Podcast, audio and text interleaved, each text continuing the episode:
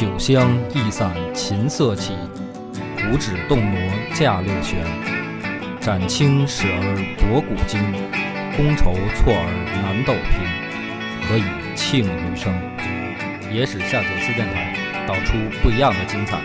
欢迎大家关注新浪微博“野史下酒四电台”和 QQ 讨论群二零七幺六零三九九。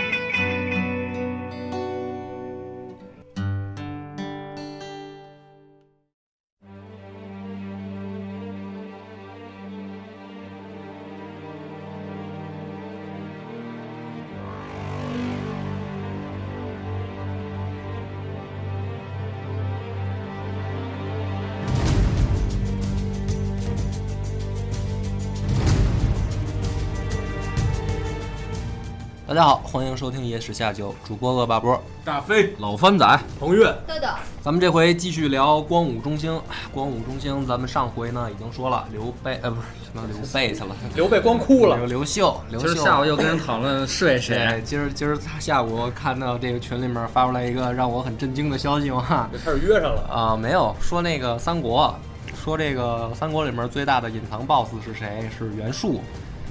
然后底下有分析说这个为什么呢？说因为孙策呢认了这个袁术当干爹，然后呢，所以呢孙权跟这个孙尚香 都是都是袁袁术的这个干儿子。那么这个小乔跟大乔呢，因为跟周瑜跟 跟孙策哥俩结婚了，所以也是袁术的干干干干干干干闺女。都是他妈咖子。对，然后干干干干，然后呢，说这个刘备呢跟孙尚香也结婚了，所以刘备也得管袁术叫干爹。然后呢，这他妈哥仨呢桃园三结义了，所以刘关张呢也得管袁术叫干爹。然后呢，这个张飞娶了夏侯渊的这个妹妹还是闺女啊？所以行了，要不然咱聊节目吧，好吧？不要分析了。我觉得这个逻辑很清晰啊，啊是吧？？很完美哈。行行了，就上了当了，要不然你俩发短信吧？对，然后这个刘秀啊，这不是得到幽州突骑啊，不是幽州，是渔阳上古突骑以后，这个老老嘴瓢，你这还停留在黄金荣的时代。嗯，这不是威震威震河北了吗？威震河北以后呢，下一步呢，其实很简单，就是河北呢，除了王朗原来的这个地方势力以外啊，还有数股的这个流民军，什么呢？就是说白了就是流窜的这个土匪。小的呢几万人，大的十几万人、几十万人的都有，就是反正是一股不安定因素。那么这一块呢，咱们就简短截说，就是刘秀下一个阶段的主要目标呢，就是清理贼寇，带着自己哎剿匪，带着自己这个手下的大将是吧，突骑开始就一一通折腾。折腾了这段，为你简短截说嘛。最出彩儿的呢，就是俩人，一个就是咱们那个老熟人耿眼，还有一个就是他这个新收的这帮人里面有一个叫吴汉的。这吴汉呢，咱们简单介绍一下，是一个这个很牛逼的角色，性格啊有点像三国时期的甘宁，就是呢土匪出身，性格大大咧咧，特别江湖。打仗呢，他也不跟你讲究这个什么什么排兵布阵嘛，什么这些不跟你讲究。胡逼来，哎，不是死，也不是死磕，他就激发兄弟们的这个兽性，就是抢，就是跟你说，比如说前面啊，咱们攻山头或者抢地盘了，抢下来以后，里面的金银财宝什么娘们儿随便分，哎，就是先打仗之前先激发出来你这兽性，就这么一主儿。但是呢，识大体，怎么叫识大体呢？你比如讲究讲究，呃，重大局，兄弟之间呢非常仗义。比如说木来兵啊，一般呢，这个肯定像搁上帆哥是是有点什么，他自己就闷得儿密了。这吴汉呢，就是甭管募来多少人，就交到幕府，大家平分，谁愿意分多少分多少，我也不管，非常仗义。这么一主，在这个刘秀打这个反贼的时候，反正非常出风头。刘秀呢，在打反贼的时候还得了一个称号，叫铜马地。这个铜马地是怎么回事呢？当时有一股这个流寇啊，就是叫铜马军，反正这名字也就是瞎起的呗，铜马军。非常人数非常多，实力也非常强。刘秀好不容易收服以后啊，就把这个铜马军里边这些将领啊，就是各各回原职，你该该是你的队伍还是你的队伍，我也不干涉你，不分你的权，也不降你的职。这帮人呢，心里面就就琢磨说，这个刘秀可能是缓兵之计，就是现在呢不收拾我们，到时候秋后算账。刘秀心里面也明白，肯定就是他们这么嘀咕呗。有一回呢，就是自己啊带着一个随从，单人单骑带一随从，就进入到铜马的这个军营里面，亲自的慰问士卒。就是你们不是觉得我不怀好意吗？我现在就表现出我的诚意，对吧？你们现在随便谁掏刀上来就可以给我干了，对不对？这回呢，这个铜马的所有的这个大小将官啊、士兵啊就感动了，就说啊，这个这个真的是好主公，碰上好，对，碰上明主了。所以呢，这个当时就流传一句话，就是说什么呢？这个铜马军里面说，萧王推赤心至人腹中，安得不投死乎？就出一成语嘛，推心置腹，什么意思呢？就是把我的一颗红心搁在你的肚子里面，就是这感觉，就是效忠他嘛。所以刘秀得一称号铜马帝。铜马地这个名声呢，就传到关西去了。他们在关东折腾嘛，关西不是还是刘玄的政权嘛，就哎也就知道了。这个关东这边刘秀开始造起来了，这个有点摁不住这势头了。刘秀呢，这个剿完了铜马以后啊，回过头来又看河北的这个地图，就是下一个弄谁啊？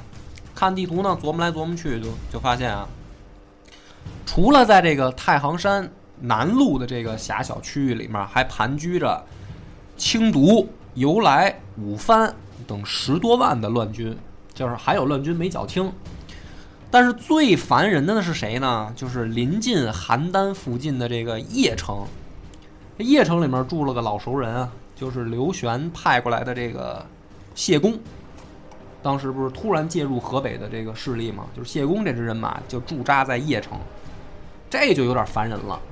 就是相当于刘玄歇在自己的阵地里面的一个眼，一个火眼，自己有点什么动静都逃不过这个眼，必须得办了他。当年他在昆阳干那个四十万人的时候，这谢公可在后面还给他擂鼓助阵什么的，这会儿也是那么回事。该翻脸了，就得翻脸了。所以呢，刘秀就开始摊开地图，又开始制定自己的这个战略构想跟这个战略计划。你看上一次呢，他那个战略构想就是快速的打通自己这跟上古渔阳之间的通道啊，去找耿眼去，这不是没实现吗？那回呢，刘秀也觉得就是可能还是嫩，制定的这个战略计划不完美。那么这回呢，自己兵也有了，将也有了，一定要制定一个就是天衣无缝的这么一个扣儿，让这个谢公自己就钻进去，就玩死他。怎么办呢？于是这个更始二年深秋的时候，刘秀就以这个耿纯，就特别变态那位老兄，那位欧巴为先锋，亲率贾父、姚期、朱佑等人发兵进讨清毒军，就是先对这股流寇下手。这这股流寇呢，就盘踞在这个涉犬地区，就是一个很狭小一片一片地区里面嘛。很快呢，耿纯的部队就跟这个清督军的先锋部队就接接头了。两方呢都知道对方厉害，谁也不动，各自扎营。扎营以后，晚上清督军就琢磨了：白天咱们正面我可能打不过你幽这个幽州突骑，你厉害吗？晚上夜袭你。夜袭呢，这个就是人嫌草马嫌梅嘛，什么反正呢，这个悄悄摸摸摸到人营门口了，发现夜袭不了。这耿纯啊，非常深通兵法，他知道这肯定玩这出。双方呢就在夜色当中对射，就是弓箭开道嘛。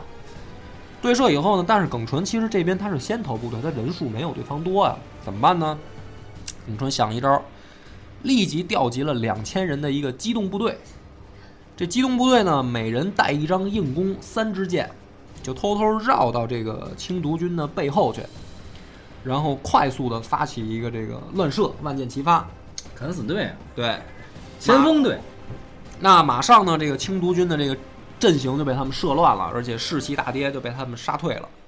第二天，刘秀赶到的时候，才才知道已经打退了，就是身家赞赏嘛，就是耿纯，哎，有勇有谋。于是呢，这个第二天双方开始决战。决战的时候呢，这股乱军吧，它有一个特点，就是虽然他们呢没组织、没纪律，嗯但是呢，大大小小也打过几十场啊，就是有经验有作战经验，所以打架呢非常贼，就是经常给你出阴招什么的。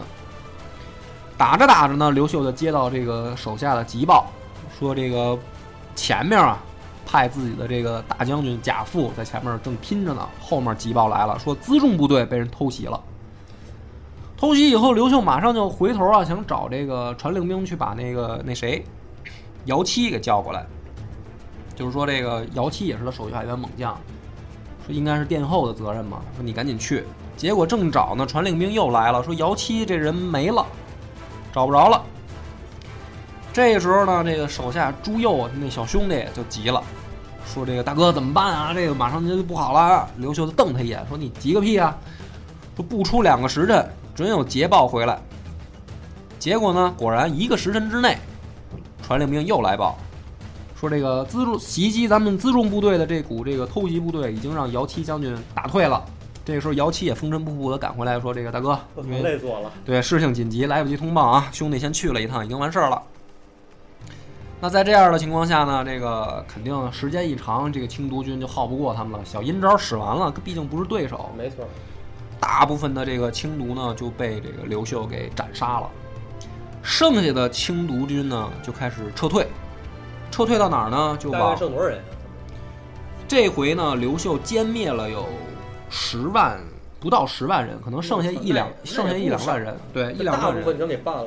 对，这一两万人呢，就往哪儿呢？往山阳地区跑。山阳地区呢，盘踞的是由来，就是另一支乱军。但是这股乱军把这个消息一带到由来那儿，那帮人也待不住，因为清毒是当地就是仅剩的最大的势力了，连清毒都完了，这帮由来也知道肯定不是对手，怎么办呢？就是也开始跑。这就是一个连锁效应，就是你把第一波这个糯米诺托，就是叫什么多米诺多米诺骨牌推倒了，糯米诺，我今儿他妈踩了一脚糯米，我然后这个后边这个骨牌就连续开始倒，这个大批的这个流民军啊就开始往山里撤。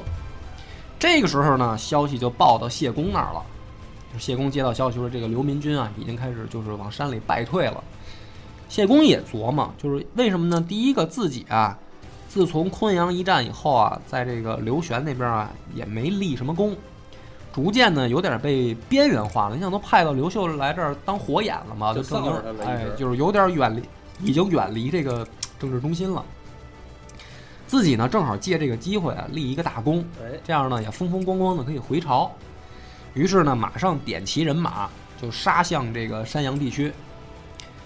结果你知道，就是刘民军，他不是刚才说那特点吗？他正面打仗不行，他跟你玩阴的，哎，他利用地形啊。谢公根本就就是到那儿以后，发现哪儿哪儿都是敌人，根本找就是你想打的时候进山了，找不着别人了；在你想走的时候，不好意思走不了走不了了，哎，你准备挨揍吧。好不容易撤出来，回到自己的这个老家邺城，发现啊，完蛋了，完蛋操了！邺城也保不住。邺城已经这个已经让刘秀拿下了。那这时候他等于在自己这个河北的根据地也就别待了，就你就可以没有了，打道回府了。所以呢，这个跑没两步，直接就让刘秀的手下给擒了。刘秀在扫清这个邺城的时候啊，逮着谁了呢？嗯，逮着那个岑彭了，当年那个大将。大鲁，哎，这个他刘秀不记仇，主要是也不是不记仇，就是比较大度，就是你有才，我知道，就是各当时呢各为其主无所谓，现在这个你归顺我就好了。于是呢，这个岑彭呢就把这个谢公也给逮住了嘛，不是？他们当时都是绿林系的嘛，呃，就是岑彭打完那个昆阳之战以后，也就归顺刘玄了，然后互相之间也是上下级关系。这回呢，岑彭看到自己原来的那个老上级谢公以后啊，谢公就跪在地上哭，就说：“你看哥现在混这么惨，是吧？这个这你也不能赖我呀，这事儿。对啊，这事儿我也是各为其主嘛。当年咱们都自己打工嘛，你岑鹏不也是投降过来了吗？而且你岑鹏你投降了不止两次啊，对吧？对你一开始在王莽手下干，后来你又投降了刘演，后来你又投降了这个刘玄，到现在你又投降到刘秀这儿，你都投降好几次，你给哥说和说和呗。这个时候，岑鹏也动情了。岑鹏这个确实是仗义汉子，就觉得大家都是一个战壕里滚过，也不忍心宰他。哎，刚要说话，这时候突然啊，远处就一骑这个快马飞奔过来，这马还没到呢，声音先到了，就这马上这人大喊一声：“何故与鬼语？”翻译过来翻译过来就是说，干嘛跟鬼聊天啊？嗯，这声音刚到，陈鹏刚一抬头，马也到了，手起刀落，直接对就把这个谢公人头落地了。这时候陈鹏再一看，这这来人是谁？就是咱们刚才说那吴汉，就这么个人太混逼了啊，就是一混蛋。说白了，也不是混蛋，反正就哎鲁逼，鲁。谢公这个被杀的消息呢，很快就传到了这个、呃 自己那个小兄弟马武，还记得吗？抱牛过河那个 传他那儿去了，那更那更那更鲁。拼一把呗。那个马武一听说这个大哥让人宰了，自己这儿还正收拢败兵呢，还他还没投降呢。一听说大哥让人宰了，说宰的是谁呀、一打听，吴汉，吴汉干的。马武啊，愣归愣，也不是傻，知道这个邺城啊，也就别去了，你投降也别往他那儿投，就找刘秀去了。马上就这个连夜啊，赶到赶到刘秀那儿，说这个秀哥，我早就仰慕你，其实你知道吧从从你当时这个加入绿林军开始，我就仰慕你。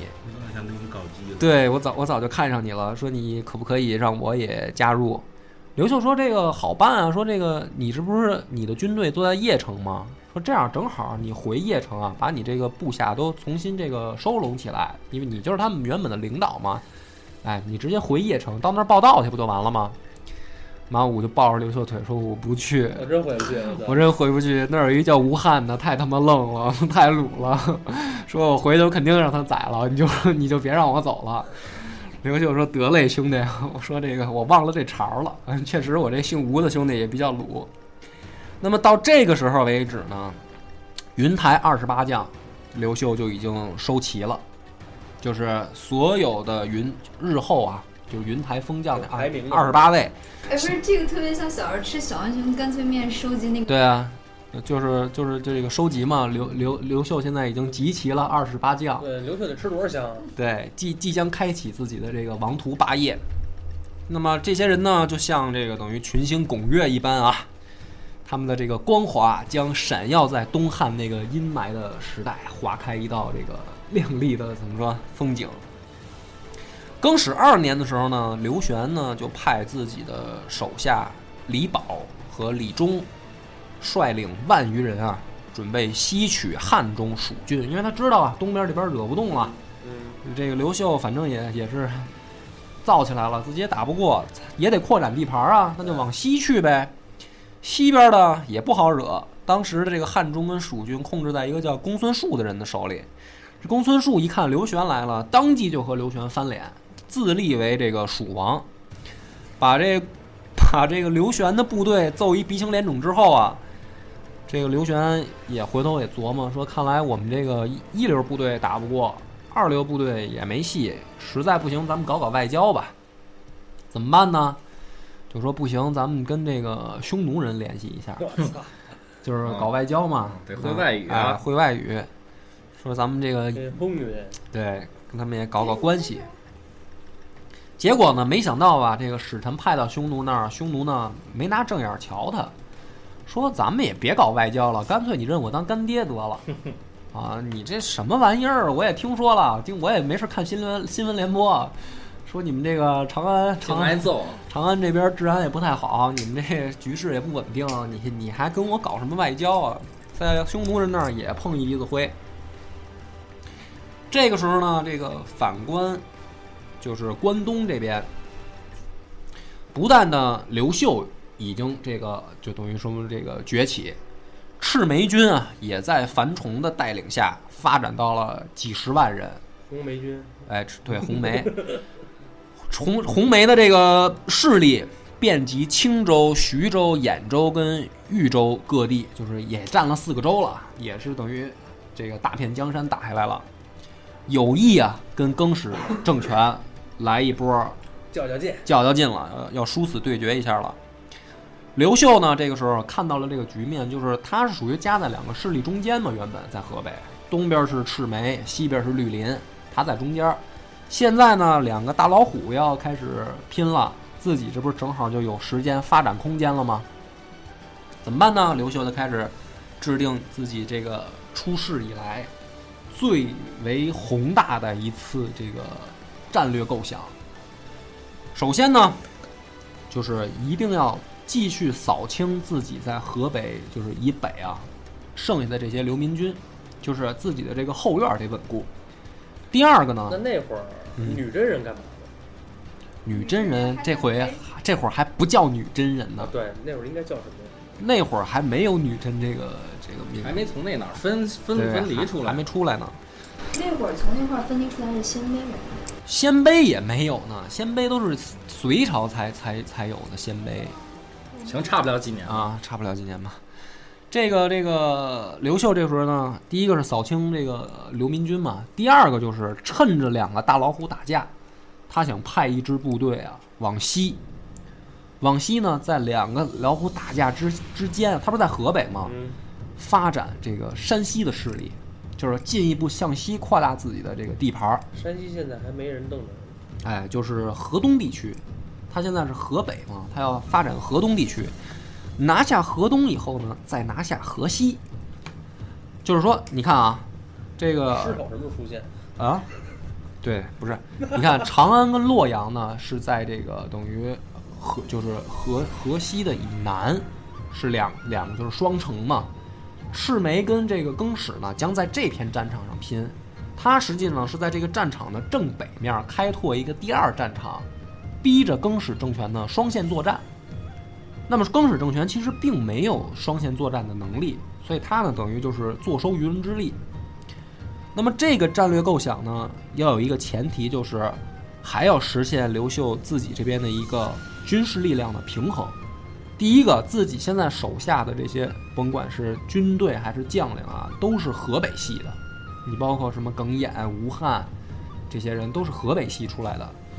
而自己南阳系那波人呢，还没发迹起来，就是虽然一直跟着自己啊，但是没有实际的这个威望，在军中也没有这个功劳。所以西征的这支部队一定要交给南阳系的一个将领，让他去出彩儿。选来选去，发现谁最合适呢？就是邓禹，自己那小兄弟。于是呢，这个刘秀任命邓禹为前将军，分出麾下两万的精兵，让邓禹自己自组团队，你可以随便选幕僚，选你选你的副将，立即呢着手组建西路军。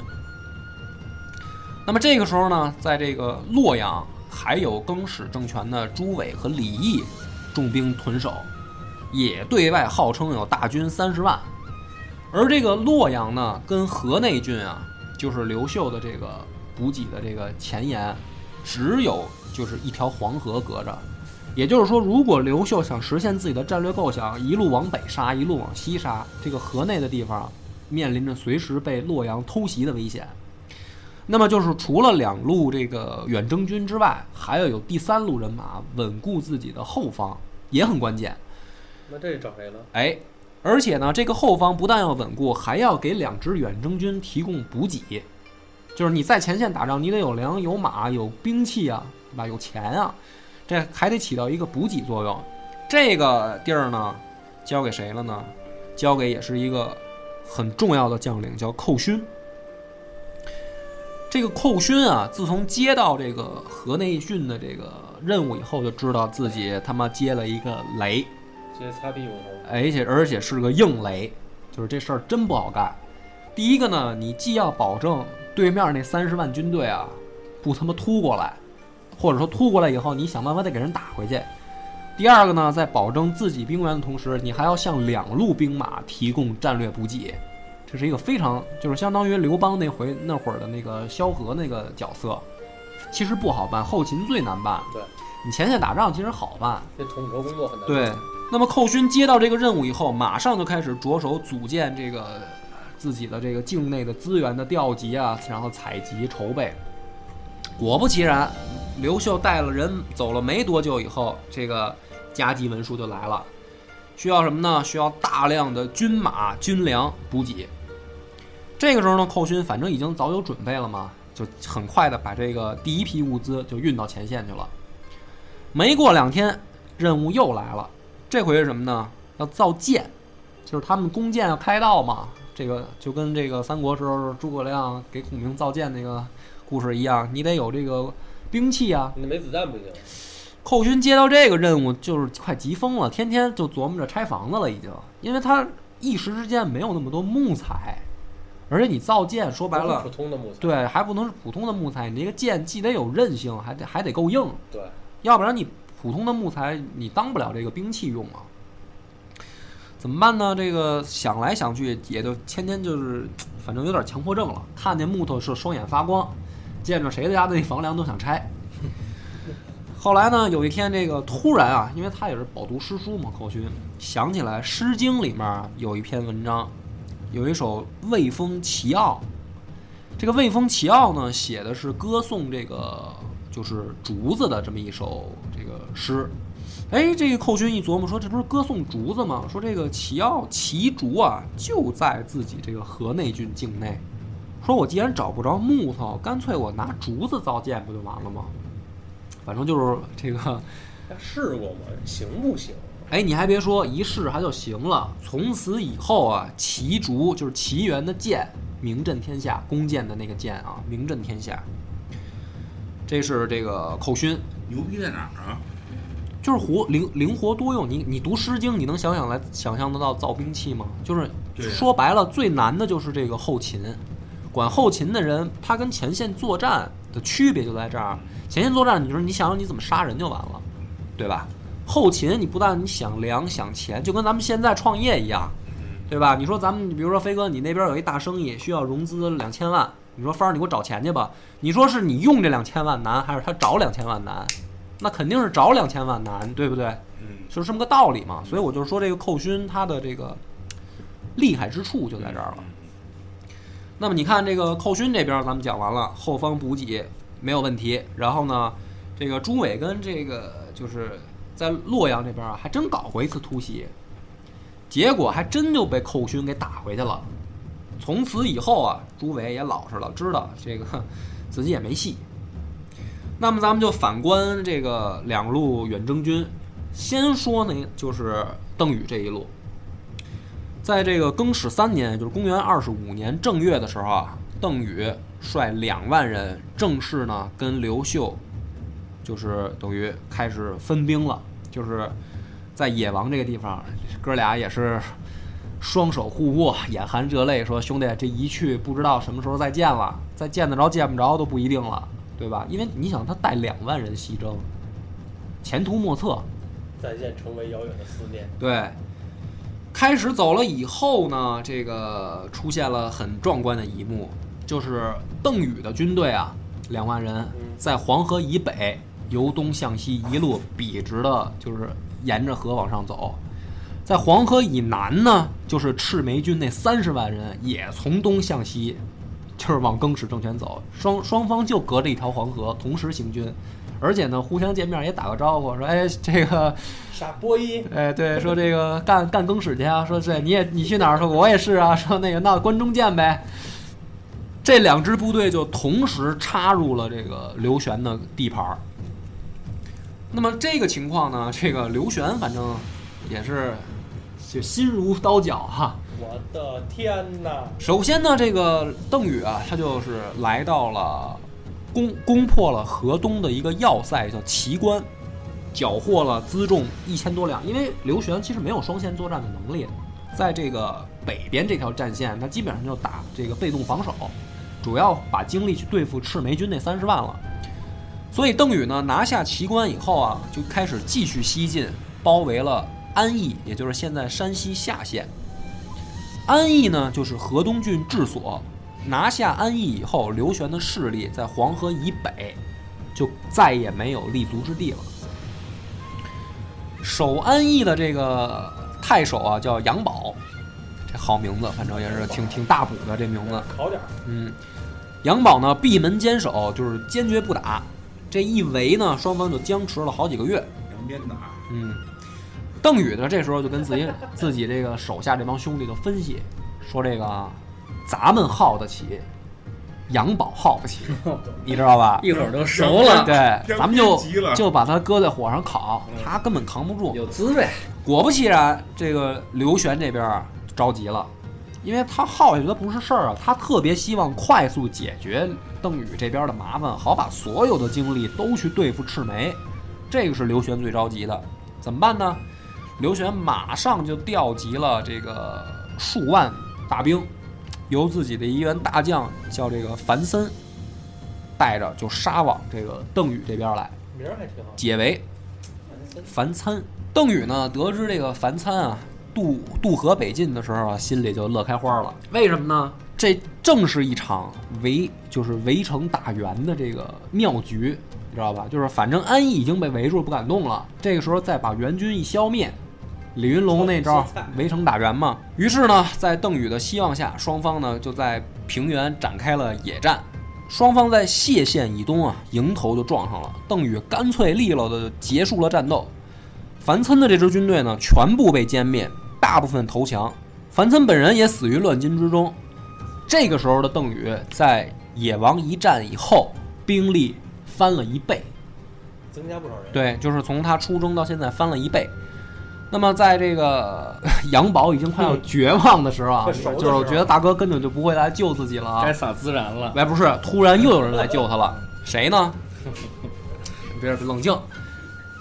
这个比阳王王旷出现了，王旷辣椒来了，对，王旷这时候手下率领了十多万人，直扑谢县而来，就奔着邓禹就来了。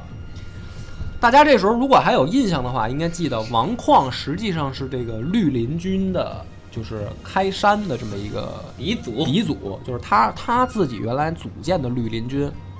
那么为什么到刘玄这个称帝以后就没见着这人了呢？嗯就是包括刘玄去跟刘演去乱搞，把刘演杀了，一直没听说过这王旷呢。王旷这个人吧，其实也胸无大志，他想自己呢，反正当不了皇帝，那么我弄出来一个这个名义上的刘玄当皇帝，自己呢自己分一片一这个做一方霸主，不是做买卖，就是自己分一片地儿，自己当一方霸主。我弄一国中之国，反正这个皇帝是我立的，阴谋之下嘛，我就可以了。他这片地儿呢，就在山西，所以邓禹这回呢打进来以后，刘玄虽然着急，但是最着急的反而是这王旷，因为自己所有的老本儿都在这儿呢。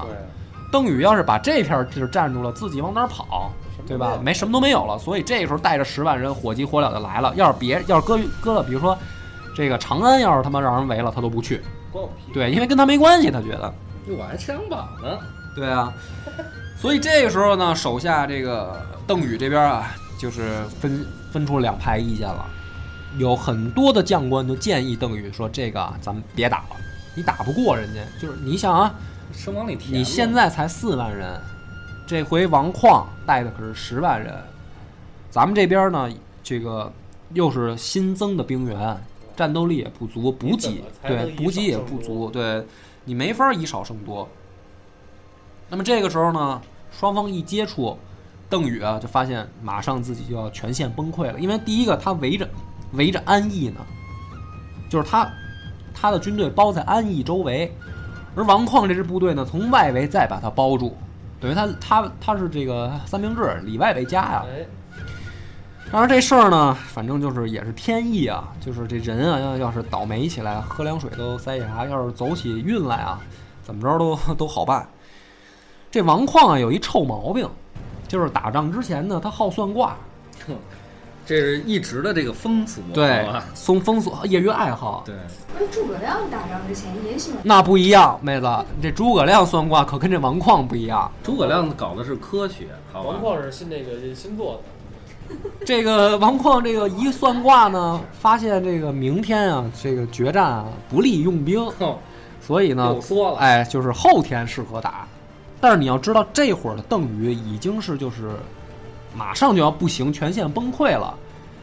就因为这一场卦，等于给了邓禹一天充足的时间休整，赶紧把自己这个要塞啊，就是让人打残的地方就补起来了，然后激励士卒，咱们这个决死决一死战，就这一天的时间，这个战机啊在战场上瞬息万变，有的时候就这一天就足以扭转整个战局。那必须的。果不其然，第二天王旷再带人往上冲的时候，就发现箭雨齐下，根本就攻不进去了。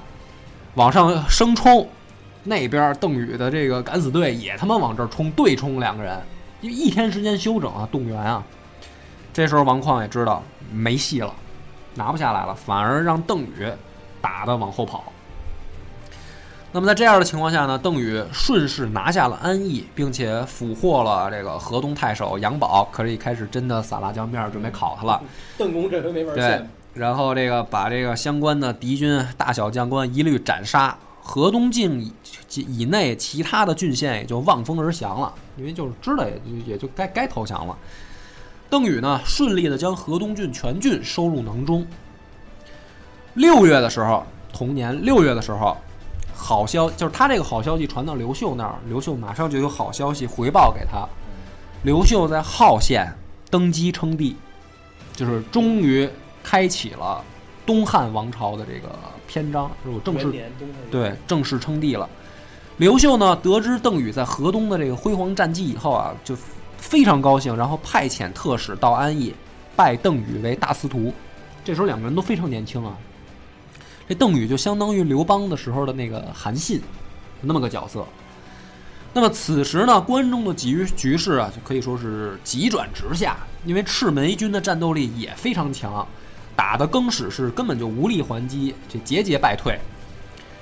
那么赤眉军呢，攻破长安其实就是一个时间问题，对吧？就是已经不是一个这个技术问题了，只是一个时间问题。邓禹在这个时候看准时机，因为刘秀派他来就是要趁两虎相斗僵持的阶段，顺利的扩大地盘嘛。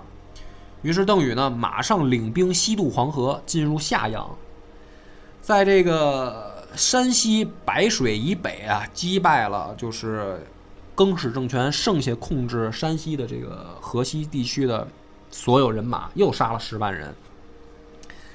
对，河西全境，这个时候就到了邓禹的控制范围了，有点像咱们战国时候讲的那个吴起，对吧？你说白起对，吴起这个，当时魏王说你帮我防守住就行了，吴起说不行，我得把这全境都给你拿下。这个时候邓禹就干这事儿。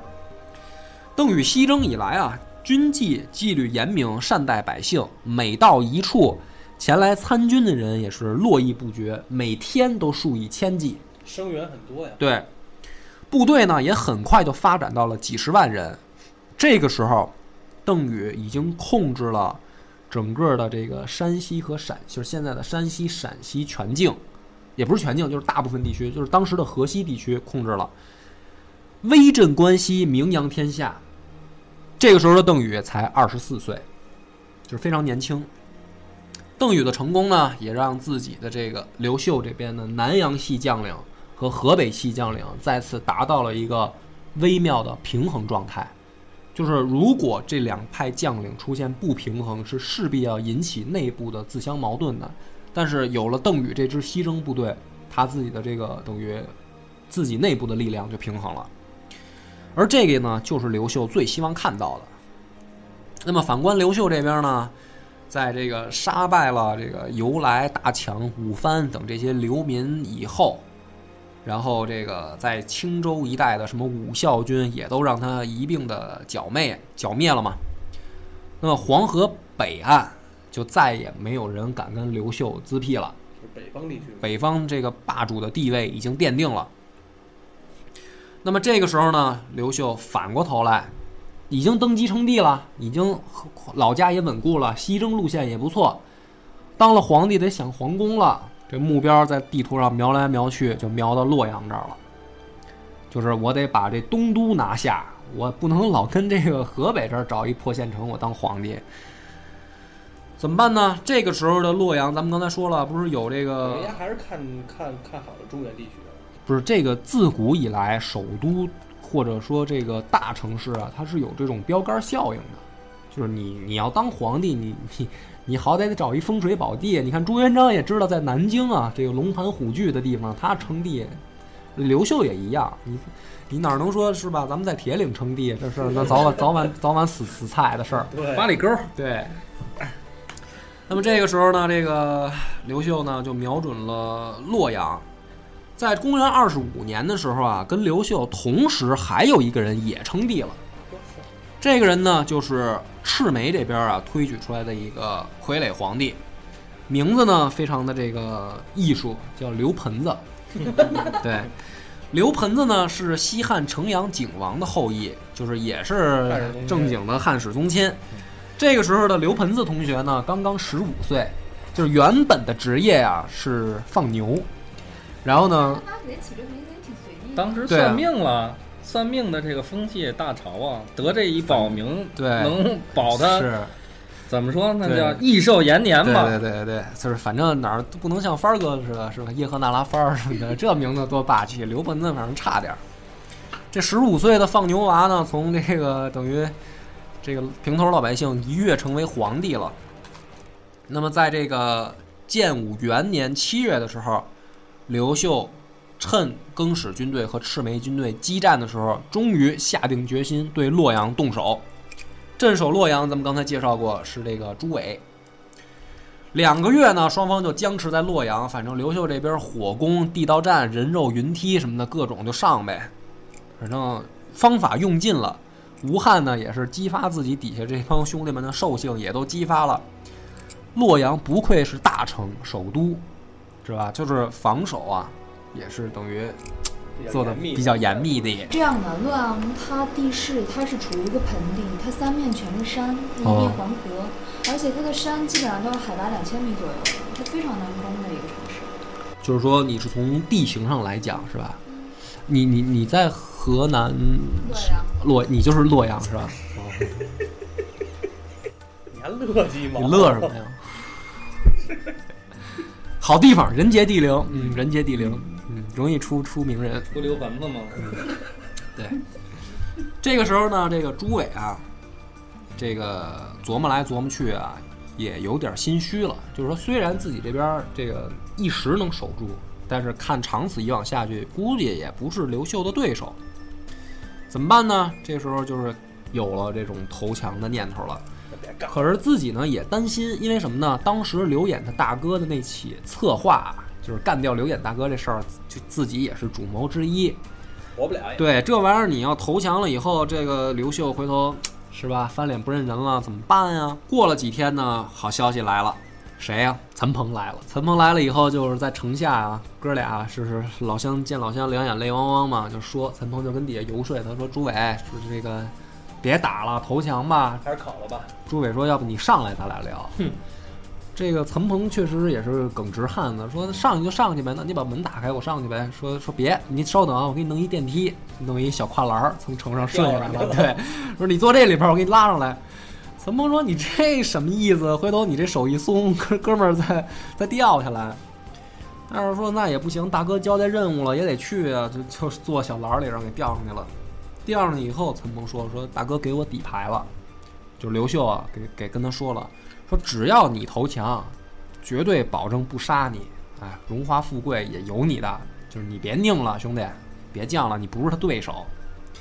两人反正四目相对，眼泪哗哗吧，一把鼻涕一把眼泪，再加上晚上一块儿搞了会儿鸡什么的，这事儿反正也就聊通了。第二天呢，朱伟就把自己反绑起来，跟陈鹏一块儿回到了这个刘秀的大帐见刘秀。第二天，这个朱伟和苏茂就率领全城官兵投降。那么刘秀呢，也确实没有食言，就是没有加害朱伟，并且呢，给他的这个子孙后代啊，都封就是世代封爵。你要知道，有的时候吧，这个人啊，当就是自己不够强大的时候呢，他总想着报仇。但是当有一天自己足够强大，发现这个自己的对手已经用另一种眼神看自己的时候，可能报仇已经没多大意义。没多大意义了。你更就是刘秀这个时候，他已经有了这种帝王思维了，就是说我与其报这个小仇，不如我向天下彰显出一种我的帝王胸怀，这样呢更有助于我的事业。那么不管怎么说吧，反正刘秀皇帝也称了，洛阳的这个宫殿也占了，看着自己当年一手建立起来的这个洛阳宫殿啊，心中反正是感慨不已。对啊，就是一晃几年过去了，自己在地图上画了一个完美的圈儿，又回到了这这个地方，而自己的身份已经是不同就是不同以往了。那么这个时候呢，赤眉军呢，反正是这个也在长安那边也告捷了，就是更始政权完蛋了。赤眉军发就是派使者向刘玄发出了最后通讯通牒，如果刘玄投降，就封他做长沙王。不过呢，有个条件，就是既然要投降，限你二十天之内马上到位报到，如果不到位就作废，到时候逮着你还是宰。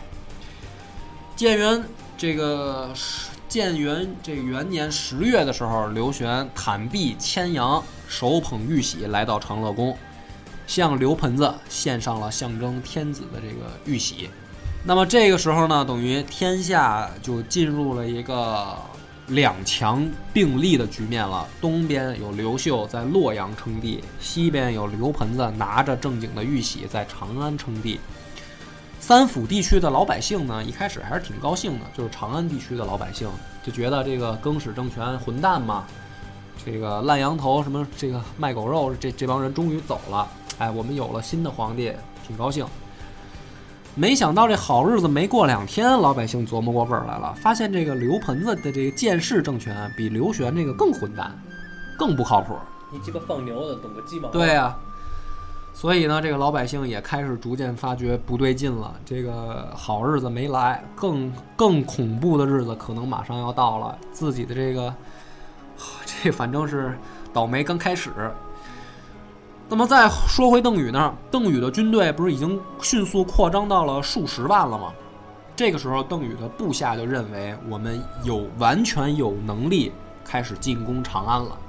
就是大哥的这个北方的远征军已经完成任务，并且现在顺利拿下洛阳了。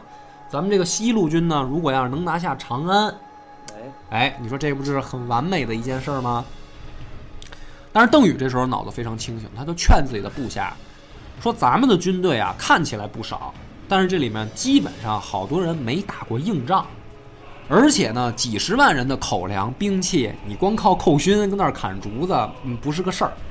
你实战经验对。你应该呢，这个目前啊是按兵不动进行休整，等到赤眉的内部出现问题以后，咱们再出击，哎，这样才好。所以呢，邓禹的暂且率人北上，开始进行休整，静观赤眉军呢在长安闹腾。统一了全军思想以后，这个时候邓禹啊，回头算了算，这时候咱们也可以算算这支西路军的账啊。自从呢他率领两万人西征以来，长驱了一千五百多里，从河南境内的野王一直打到陕西境内的狗邑，历经大小数十战，先后击败了杨宝、樊参、王旷、龚承熙等部队，算起来啊，他的对手已经打败了数十万人了。你想，他出征的时候才两万人，他现在占领的地盘呢是河东、河西的大片地区，并且呢自己的兵锋已经触及到陇右了。邓禹所到之处呢，不但能够拿下当地的武装部队，而且安抚百姓，建立这个这个相关的政治机构。很快时间内，在他拿下的这些地区就建立起了忠于刘秀的地方政权。就是这片地区不但拿下，而且都是自己的这个等于后方能够给自己的支援的。邓禹的这个出色表现让刘秀欣喜不已，数次下诏对他进行嘉奖，就是等于太激动了，大哥就必须得拿笔过来，我得夸你几句。邓禹呢，这个时候本来打算上就是北上进行屯兵休整，但是呢，没想到大哥夸完以后的几个月，态度有点转变了，怎么回事呢？连下数道诏书，命令邓禹快速攻击长安，就是你别休整了，赶紧吧，兄弟，趁热打铁，咱们双管齐下，把这个长安也拿下。这个时候是第一次，邓禹和刘秀在战略问题上出现了重大分歧。邓禹认为这个时候不应该进攻，刘秀认为必须马上进攻。那么反观呢，邓禹等待的这个时机也也是突然就出现了。刘玄、刘盆子这个就是傀儡皇帝，根本就没有所谓的威信可言。那么原本这王旷不是让他打跑了吗？就是从绿林绿林军那边又投靠到赤眉军了。一琢磨不对劲，赤眉这边更不靠谱，所以马上又想反水，就想投降。于是呢，跑到了这个刘秀手下的一员大将叫宗广那儿，就进行请降。宗广这哥们儿吧也愣，反正有点吴汉那性格，也没跟刘秀请示，直接直接就把王旷给宰了，把首级就给快递回去了。刘秀说这个又来快递了，下楼一接一拆，哟，说这不是王旷的头吗？说这个看来关中局势有变，这个赤眉军那边不消停。这个时候呢，果然如邓禹跟刘秀所料，在这个长安啊吃光了长安城内外的这个粮食的赤眉军，琢磨着待着也没啥意思，就是天天就是抢啊，抢完了以后老百姓不堪其扰，最后索性樊崇带人把宫殿一烧，咱们走你吧，带着刘盆子咱们再往西走。没想到啊，天降大雪，大兵出城没多久，这个士兵被冻死冻伤的就就很多，怎么办呢？没办法，大家又调转码头回长安了。回长安以后，说粮食也抢光了，老百姓也不支持自己了，自己也没钱，怎么办呢？樊崇想一招，干脆咱盗墓吧。嗯，孙殿英盗墓吧，对，是反正长安这地方周边不缺这个皇家陵墓，你是是吧？汉汉朝这帮这帮孙子都埋这儿。于是呢，这个一时之间，赤眉军开始在长安周围大举的盗墓。盗墓你抢钱也就完了呗。除了吕雉以外啊，就凡是皇帝的这些后妃的尸体保存完整的，赤眉军这帮孙子是一个也没落下，就是先痛快了再说。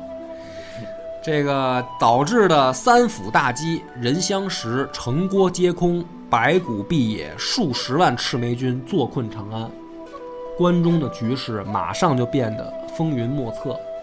那么这个时候，刘秀和邓禹他们就也意识到自己要迎来最后的可能是奠定自己中原霸主地位的一场决战，就是和赤眉军的对决硬仗。硬仗。那么预知后事如何，且听下回分解。《